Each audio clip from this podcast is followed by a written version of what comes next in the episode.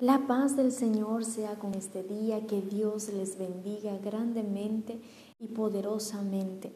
Agradezco de antemano a cada uno de los que siempre están con nuestras enseñanzas, que no son nuestras, son las enseñanzas de nuestro Señor Jesucristo y estas extraordinarias. Y agradezco a los que siempre están en sintonía, aprendiendo conmigo de la palabra de Dios, porque la palabra de Dios primeramente nos ministra a nosotros, aprendemos nosotros y luego ministramos a los demás.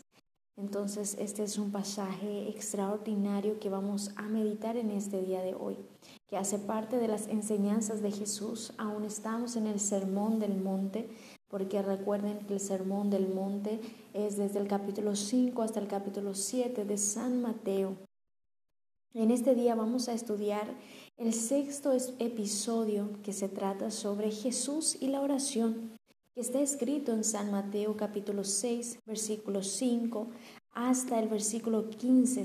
Si tú tienes tu Biblia ahí contigo, eh, yo quisiera leerla contigo, si tú puedes abrir, tal vez tengas en tu tablet, en tu celular, o tal vez una Biblia manual mismo, ¿verdad? Un libro mismo tengas ahí, que no sea digital. Y vamos a estar leyendo esta palabra que está en San Mateo capítulo 6 del versículo 5 hasta el 15 y dice así, Jesús y la oración. Y cuando ores, no seas como los hipócritas, porque ellos aman el orar en pie en las sinagogas y en las esquinas de las calles, para ser visto de los hombres. De cierto os digo que ya tienen su recompensa. Mas sento y cerrada la puerta, ora a tu Padre que está en secreto y tu Padre que ve en lo secreto te recompensará en público. Y orando, no uséis vanas repeticiones como los gentiles, que piensan que por su palabrería serán oídos. No os hagáis pues semejantes a ellos, porque vuestro Padre sabe de qué cosas tenéis necesidad, antes que vosotros le pidáis. Vosotros pues oraréis así, Padre nuestro que estás en los cielos, santificado sea tu nombre Venga tu reino, hágase tu voluntad como en el cielo, así también en la tierra. El hoy y perdónanos nuestras deudas, como también nosotros perdonamos a nuestros deudores. Y no nos metas en tentación, mas líbranos del mal, porque tuyo es el reino y el poder y la gloria por todos los siglos. Amén. Porque si perdonáis a los hombres sus ofensas, os perdonará también a vosotros vuestro Padre Celestial.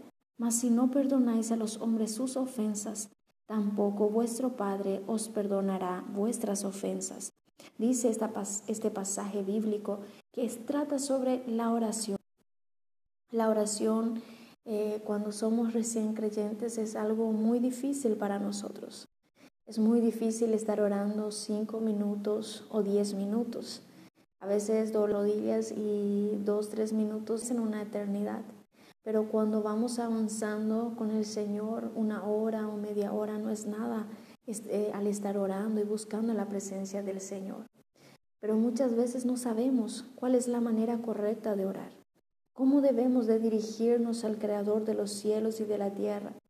¿Cómo debemos de dirigirnos al Todopoderoso, al Omnipotente? Y Jesús deja esta oración Jesús nos deja este modelo de oración en San Mateo capítulo 6, del versículo 5 hasta el 15, de cómo debemos orar, de cómo debemos presentarnos delante del Señor, cuáles son las palabras que debemos de usar y qué es lo que tenemos que hacer también. Eh, nuevamente vamos a ver que el Señor Jesús hace uso de, ya tienen su recompensa y el de hacer en secreto y el Padre que ve en lo secreto nos recompensará en público. En nuestra meditación anterior, en el quinto episodio, habíamos visto sobre Jesús y la limosna, Jesús usando este, estas palabras. Ya tienen su recompensa y de que hagan en secreto para que el Padre que ve en lo secreto recompense, lo recompense en público. Y estas mismas palabras usan la oración. El Señor Jesucristo nos está enseñando a tener una vida de oración en este pasaje bíblico, una vida de oración sin buscar la gloria de los hombres. ¿Cómo así, verdad? Sino que busquemos tener una intimidad genuina y sincera con Él, que no busquemos mostrarnos a las personas que estamos orando. No, el Señor Jesucristo nos enseña a tener una vida de oración sin buscar la gloria de los hombres, sino en secreto nos enseña a no hacer vanas repeticiones, eh, porque ya bien dice, ¿verdad? Que no podemos, no os sacáis, no hagáis vanas repeticiones. También nos enseña que el uso de palabrerías no mueve a Dios nuestro Padre. Lo que lo mueve es la sinceridad y la intimidad que tenemos con Él. ¿Cómo así, verdad? Nosotros tenemos que tener unas al Señor. Podemos haber pecado, podemos haber fallado, podemos haber ofendido al Señor, pero no, no vengamos con uso de palabrerías, con palabras que no vienen con arrepentimiento. Debemos primeramente arrepentirnos de nuestros pecados, arrepentirnos de nuestras ofensas y limpiarnos de todo eso delante del Señor. ¿Cómo nos limpiamos? Confesándolos delante de Él. Cuando doblamos nuestras rodillas debemos de confesar nuestros pecados. Debemos de confesarlo al Padre.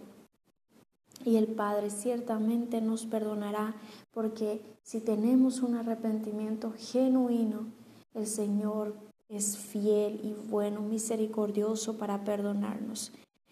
Lo que, como estaba diciendo, mueve al Señor es la sinceridad y la intimidad que tenemos con Él. Sabe todas, pero no por eso vamos a parar de orar, sino que debemos de continuar clamando, ya que orando es la manera de hablar con Dios y tener una intimidad con Él. Vamos a ver que grandes hombres y mujeres de la Biblia fueron un ejemplo de vida de oración. Por ejemplo, Daniel, el rey David, fueron hombres que nosotros sabemos que eran hombres de oración. Ana, que sabemos que a través de su oración obtuvo su hijo Samuel. Y varios otros vamos a ver que eran grandes hombres de oración, que dedicaban un tiempo a la oración. Y ellos fueron un ejemplo de vida de oración para nosotros, de entrega y devoción a Dios. Y uno de ellos, y el mayor de ellos, fue nuestro Señor Jesucristo, devoción y entrega a Dios. Seamos imitadores de una vida de oración de nuestro Señor Jesucristo. Todos nosotros sabemos que Jesús, nuestro Señor Jesucristo, era 100% hombre y 100% Dios. Y Él no tenía la necesidad de buscar a Dios en oración. En nuestra mente eh, limitada vamos a, a pensar eso, pero aún así Él oraba. Muchas veces vamos a ver en los pasajes bíblicos que Él se alejaba y oraba. Antes de comenzar su ministerio, Él ayunó 40 días y 40 noches y en el desierto y oraba. Él se alejaba por los montes y oraba. Cuando la multitud le seguía, Él se apartaba y oraba. Entonces, para uno de ellos, para el ministerio nuestro tenga un éxito, nuestra vida, en nuestra vida tengamos un éxito, la base es la oración. Debemos de orar. Claro que muchas veces cuando comenzamos recién es un poco difícil el orar mucho tiempo, pero en este día también yo quiero dejarte algunos puntos que vamos a estar meditando en esta, en esta oración, en este modelo de oración que el Señor Jesucristo nos, nos dejó, para que también nosotros sepamos cómo orar. Porque recuerden ustedes que esta, este modelo de oración fue dejado para los discípulos, porque los discípulos le dicen a Jesús, Maestro, Juan les enseñó a sus discípulos a orar. Enseñan, o sea que él estaba pidiendo a su maestro que le enseñe también a orar. Y el Señor les enseña cómo deben de orar y deja este modelo. Y yo uso la yo uso el modelo de San Mateo porque también está en San Lucas, pero yo usé este modelo porque este modelo es, eh, está dentro de los sermones del monte. Entonces yo estoy usando este modelo, pero también pueden ir en Lucas capítulo 6 también y pueden estar leyendo también ahí. Y en este día quiero meditar sobre seis puntos con ustedes en, este, en esta oración ¿Qué podemos aprender en esta oración? ¿Qué es lo que tiene que tener nuestra oración? ¿Cómo Jesús nos está enseñando a orar? Y el primer punto, vamos a ver del versículo 9, comienza, dice, vosotros pues oraréis así. Dice, Padre nuestro que estás en los cielos, santificado sea tu nombre. El primer punto que Jesús nos está enseñando es a no temer. ¿Por qué? Porque Dios es nuestro Padre.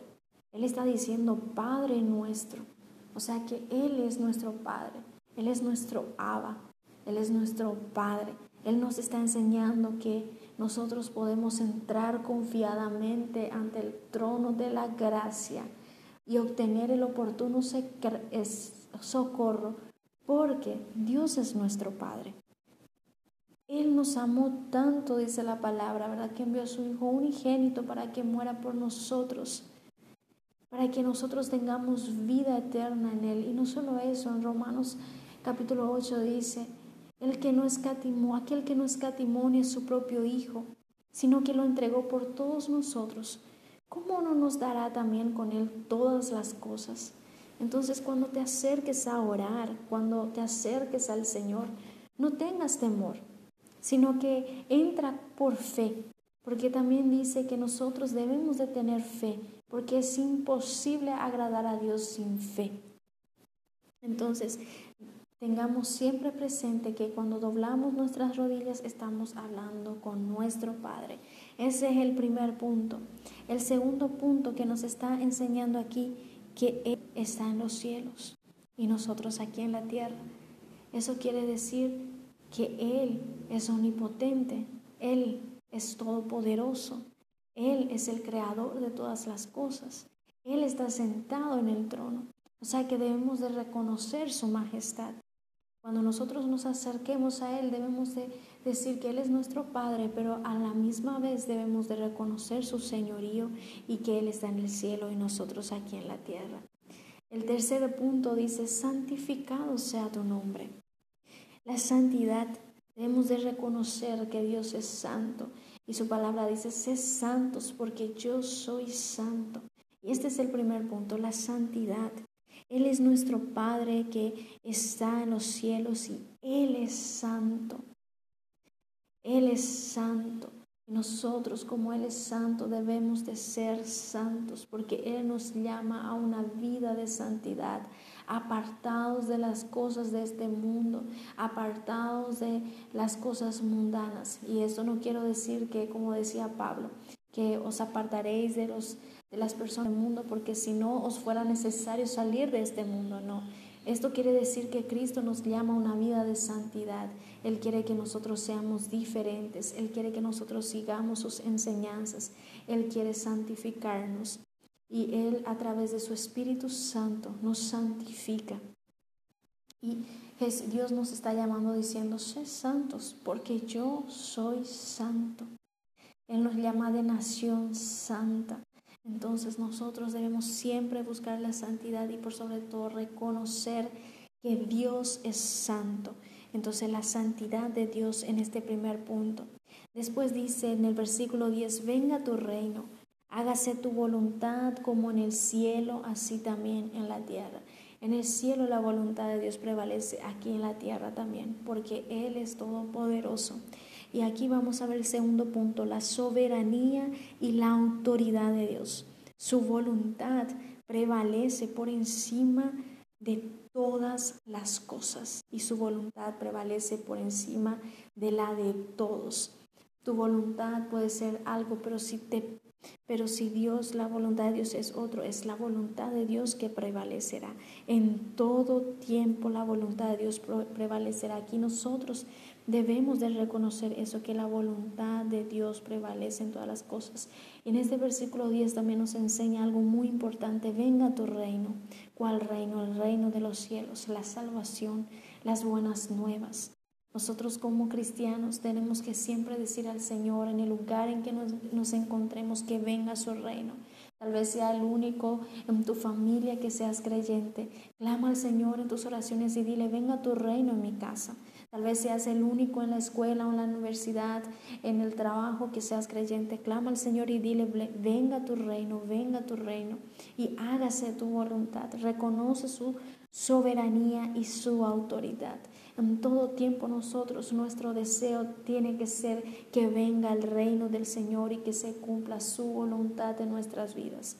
Que nos coloquemos a las brechas y que el Señor prevalezca su voluntad en nosotros que los sueños de Dios se cumplan en nosotros.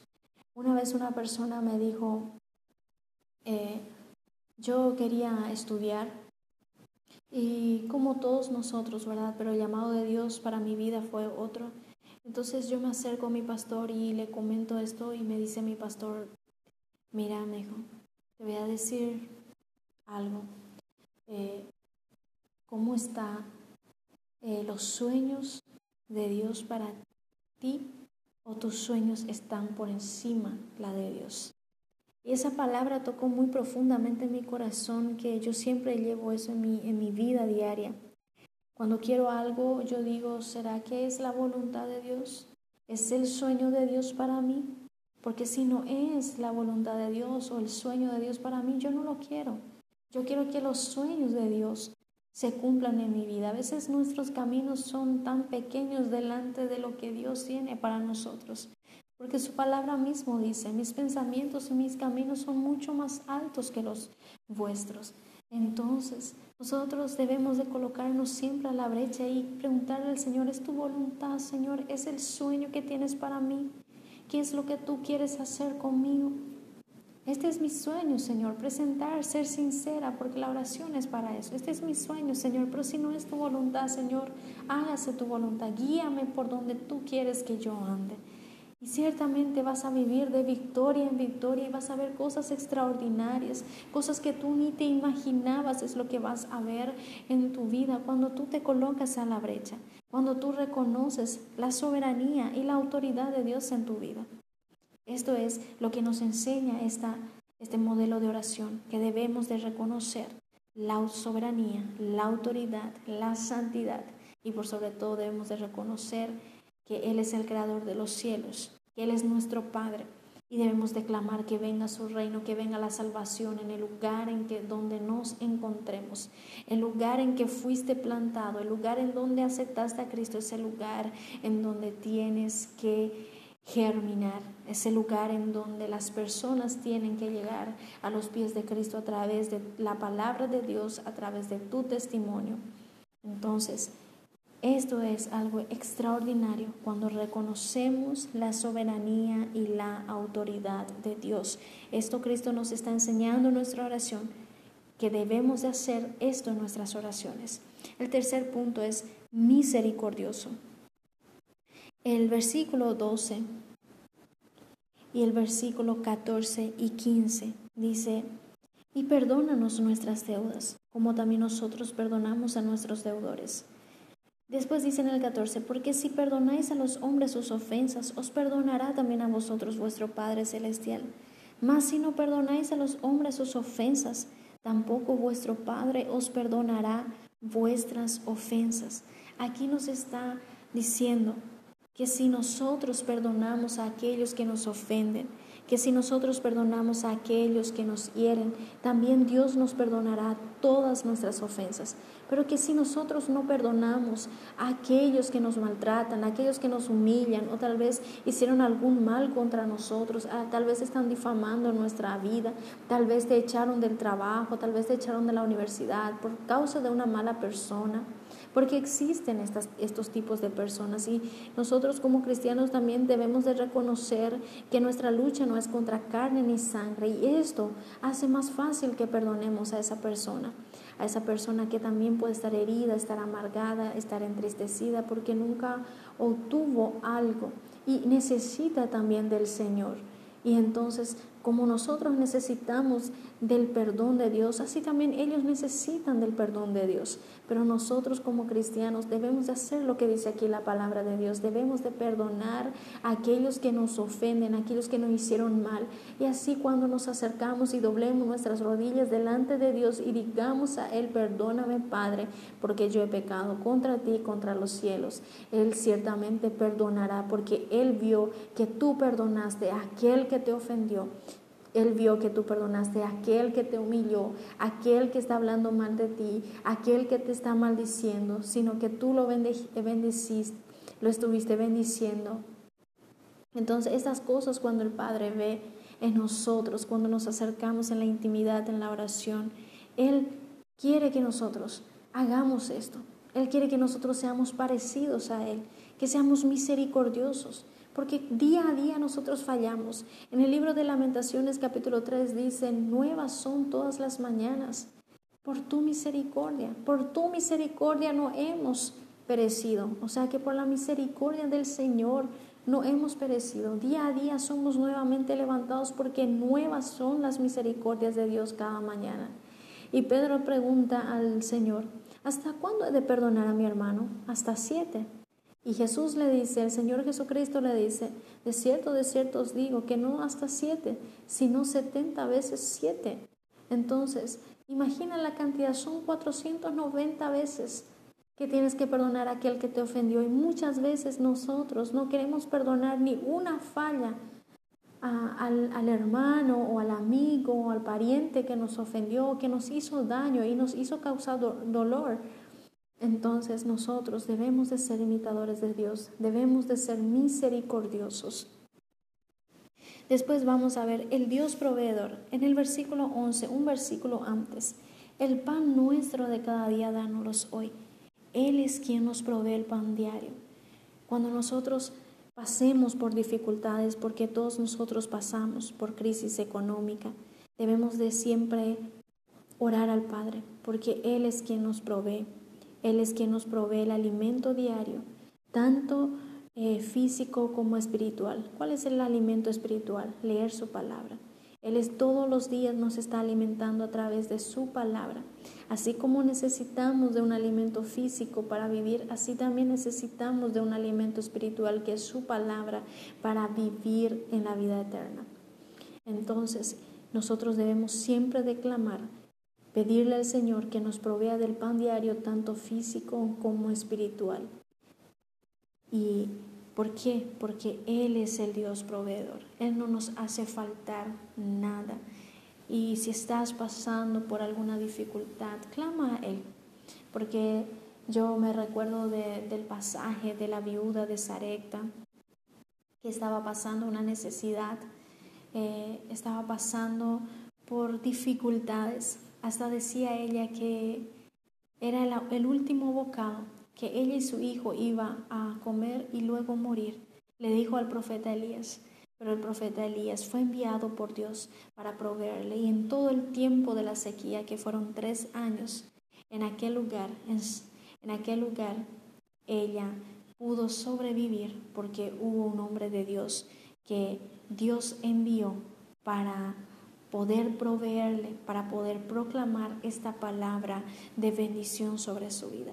Y en este día yo también bendigo tu granero, bendigo tu casa, bendigo tu, tu almacén, que Dios multiplique todo lo que tengas en el nombre de Jesús y que todo lo que te haga falta, el Señor sea proveedor para ti, para la gloria y la honra de, tus, de su santo nombre. Entonces cree esta palabra y recíbelo en tu corazón porque Dios es proveedor. Así como Elías dijo, ni la harina de la tinaja nos caseará, ni el aceite no faltará, de la botija no faltará. Mientras así dijo el Señor de los ejércitos, así también yo declaro para tu casa, para tu vida, que nada te faltará. No murmures en momentos de dificultad. Esa es la clave. No murmures. Agradece con lo poco que tienes o con lo que no tengas porque ciertamente el Señor no dejará solo.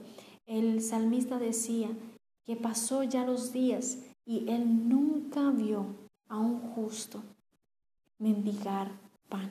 Entonces no creas que el Señor te va a abandonar. El Señor no te abandona, el Señor es el proveedor.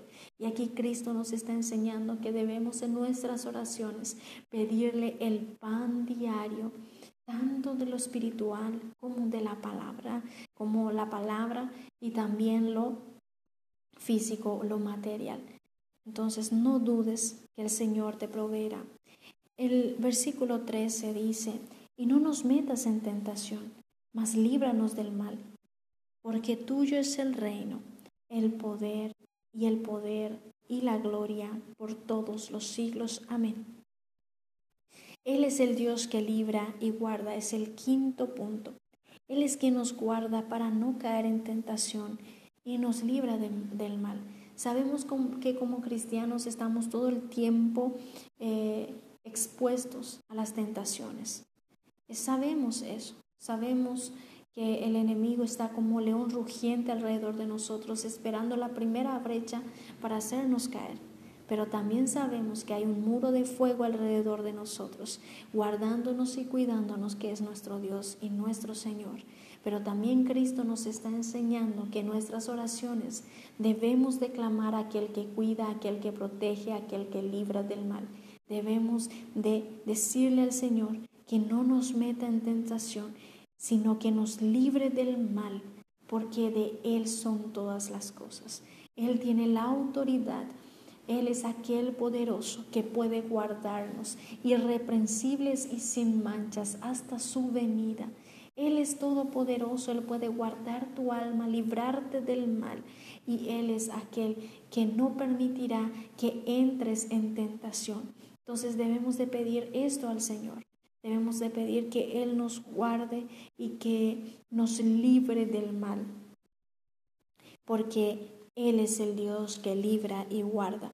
Y el último punto es el Dios eterno.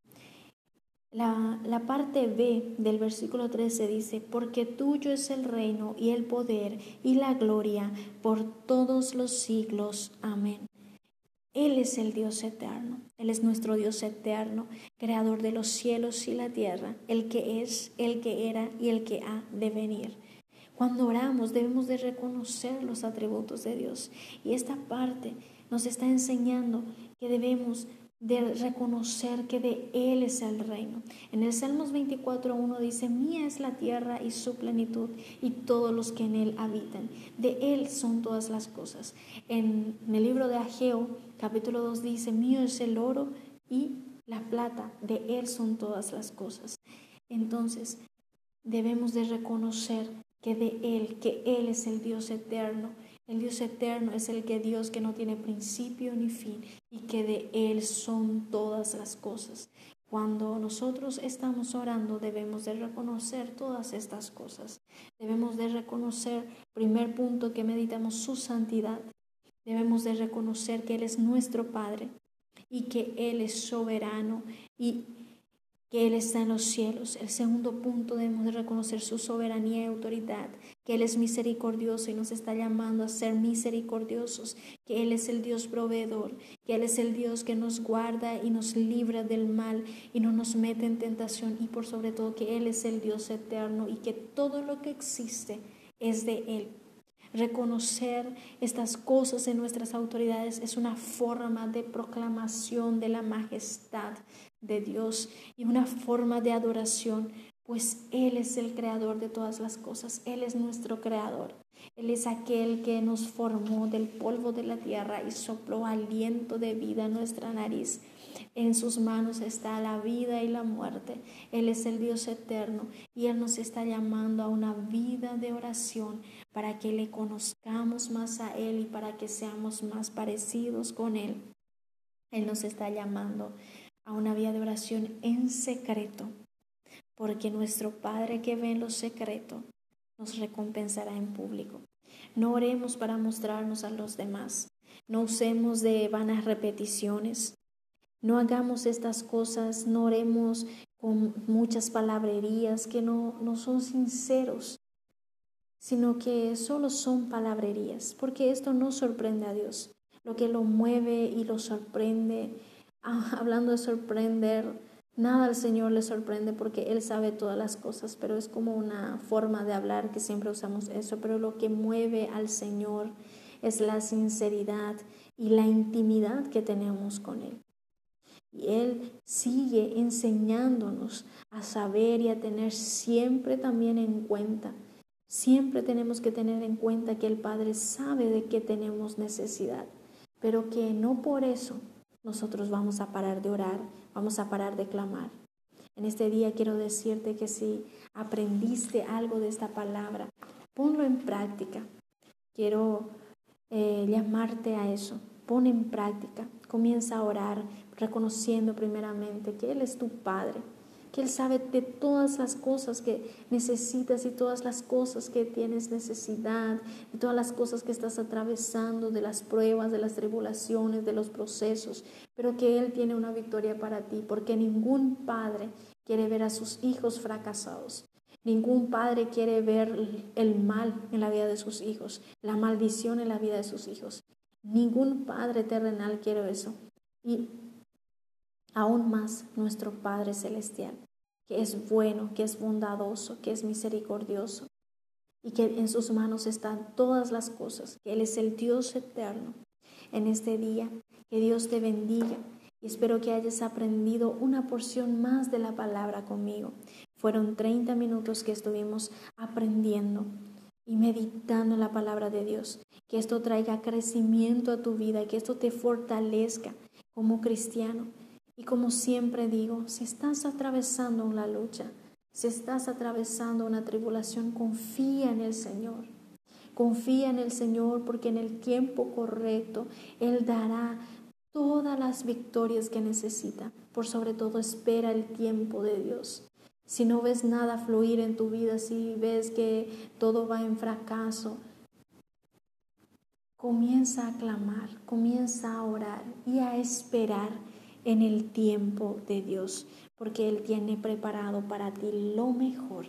Que Dios te bendiga en el nombre de Jesús y nos vemos en el siguiente segmento. Sígueme en las plataformas que estás escuchando este podcast y que Dios te bendiga grandemente en el nombre de Jesús. Comparte esto también con tus amigos para que también puedan aprender aquellos que tal vez están empezando y son nuevos en la fe o tal vez ya llevan años pero no consiguen orar para que juntos podamos aprender a clamar al Señor como Él nos dejó esta oración modelo en el nombre de Jesús. Amén y amén.